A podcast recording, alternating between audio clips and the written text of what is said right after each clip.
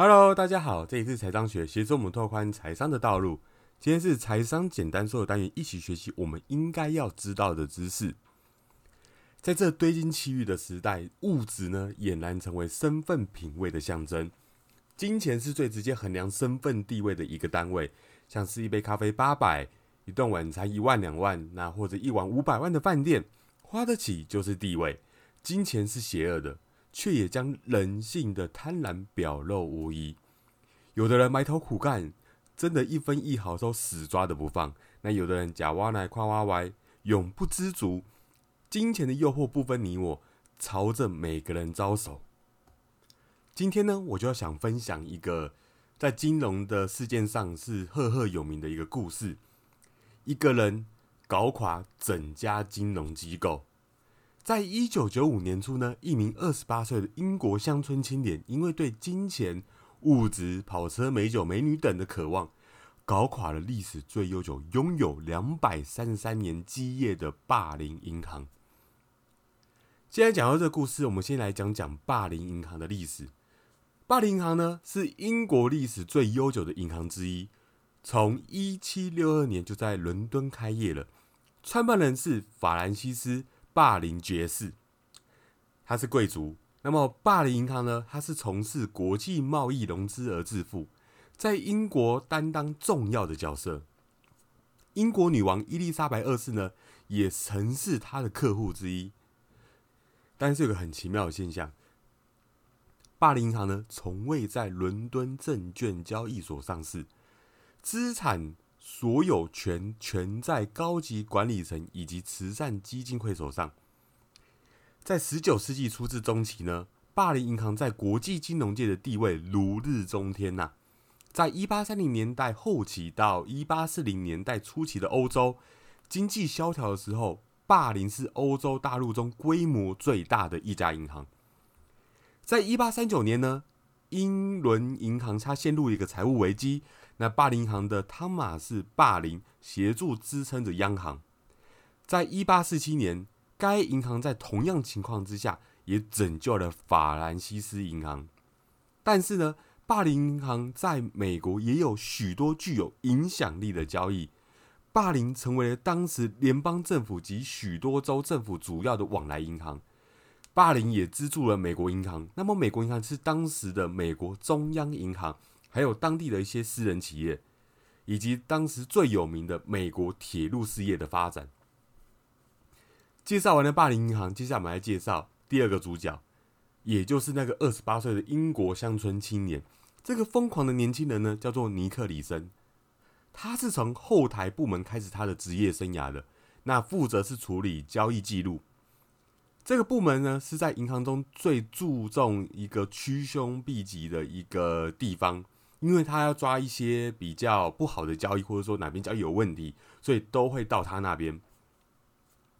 在一九九零年代中期呢，那亚洲经济也刚起步了，尼克呢被分派到印尼总部雅加达任职。一九九三年，尼克呢为霸凌银行赚进一千两百万美元。等于霸凌银行一整年十 percent 的一个利润，也对自己的操作更加有信心。那这个也导致日后的一个影响。尼克呢，最后也晋升到了霸凌新加坡分公司的期货交易中心，负责利用低风险的套利策略交易日本股票。尼克呢，他不会操作上涨和下跌的股票，而是买卖日本期货合约。从不同的股票交易所的期货价差中去做套利。大家记得一件事情：期货是在交易所交易，按规定在一定的时间内以一定的价格买卖某种标的。尼克呢，买卖的标的包括日经指数期货，就是根据未来特定时间和价格买卖两百二十五档大型股所构成的一个日经成分股的合约。尼克呢，他也发现。这种期货合约在新加坡还有大阪都有挂牌。如果新加坡的合约比大阪便宜，还可以在新加坡买进，同时在大阪卖出，锁定无风险套利的利润。买低卖高策略确实很聪明，也很正确。如果同时买卖，这种策略风险很小，甚至没有风险。事实上，尼克呢，他的保守交易也确实创造了实实在在的低风险利润。霸凌还曾经嘉许过尼克的表现，他凭着大胆积极的投资方式，为公司赢得不少利润。而最后呢，他升职为霸凌行在新加坡期货交易所的一个首席交易员兼总经理。隔年呢，大概是一九九五年的一月二十六日开始，尼克呢放弃保守的策略，不再是配对买卖期货了，转而开始赌日本股市的涨跌。要从事这种操作呢，尼克只需要缴交小额的保证金。保证金占交额就是整个交易额的一个比重是很小的。我举个比方，交易者可以只用几百万日元的一个保证金操作一亿日元的一个交易。他的预测是在日本的股价还有利率水准可以因为经济复苏而做了一个回升，因此呢，他大量买进日经二二五的一个指数期货，并放空日本的债券期货。但他万万没想到一件事情：一九九五年一月神户大地震，震出了日本的经济大萧条。在一个月内，日经二二五指数下跌了十五 percent。二月的时候，尼克呢，他已经损失两亿多美元，但他没有因此认赔出场。这就是我跟大家一直讲掉的：你可以停利，但是不能够不停损。接下来，我们再继续看尼克的故事。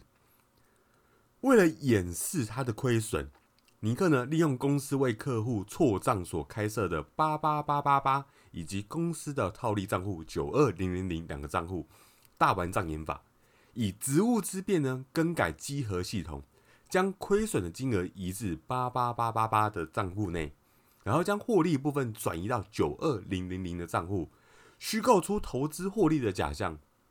尼克呢，一方面篡改交易记录，一方面又采取上跨式的一个选择交易策略，继续买进日经指数的多头部位。然后呢，他也继续的加码，那么股价却也跌得更惨。尼克再进一步的加码，到多单总金额达到七十亿美元为止。接着，尼克呢，他是赌日本利率会上升。换句话说，这样的赌注等于是赌日本的债券会下跌。我讲过了。利率还有债券价格是走势是成相反的。尼克呢，他的操作又立刻就又再继续赔钱嘛？那他再继续的加码，走势也跟他继续对坐。最后，尼克呢在债券的空头上，那一共压住的是两百二十亿美元。尼克呢，他不过才积极交易过后的几个星期，从你刚刚讲说一月底嘛，到二月底的时候，他的保证金已经赔光了，那也被迫退出整个交易。那么，尽管尼克呢，他可能还想要继续去凹，继续交交易，但幸运的是，他的亏损也受到了限制。因为如果你不缴交保证金的话，就会被断头出场嘛。这个机制在现在的时候也是一模一样的。那么，摩根斯丹利呢，常也常常讽刺一件事情，就是说，下档风险仅限于你最初投资的一个金额。所以，我们在这个案子来看一下，尼克呢，下档风险只限于霸凌的资本额。尼克的亏损不可能超过霸凌所拥有的资本，对尼克还有霸凌来说，有限的下场风险，这一个是非常的可怕。那么，在一九九五年二月二十三号的时候，当天收盘后，在就是新加坡期货交易所要求尼克补交保证金，但是尼克就已经早就肇事逃逸了。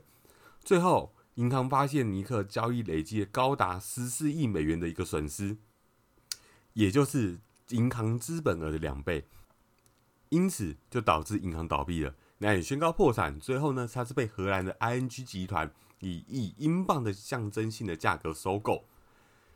霸人集团破产到底是怎么造成的？是一场自导自演的骗局吗？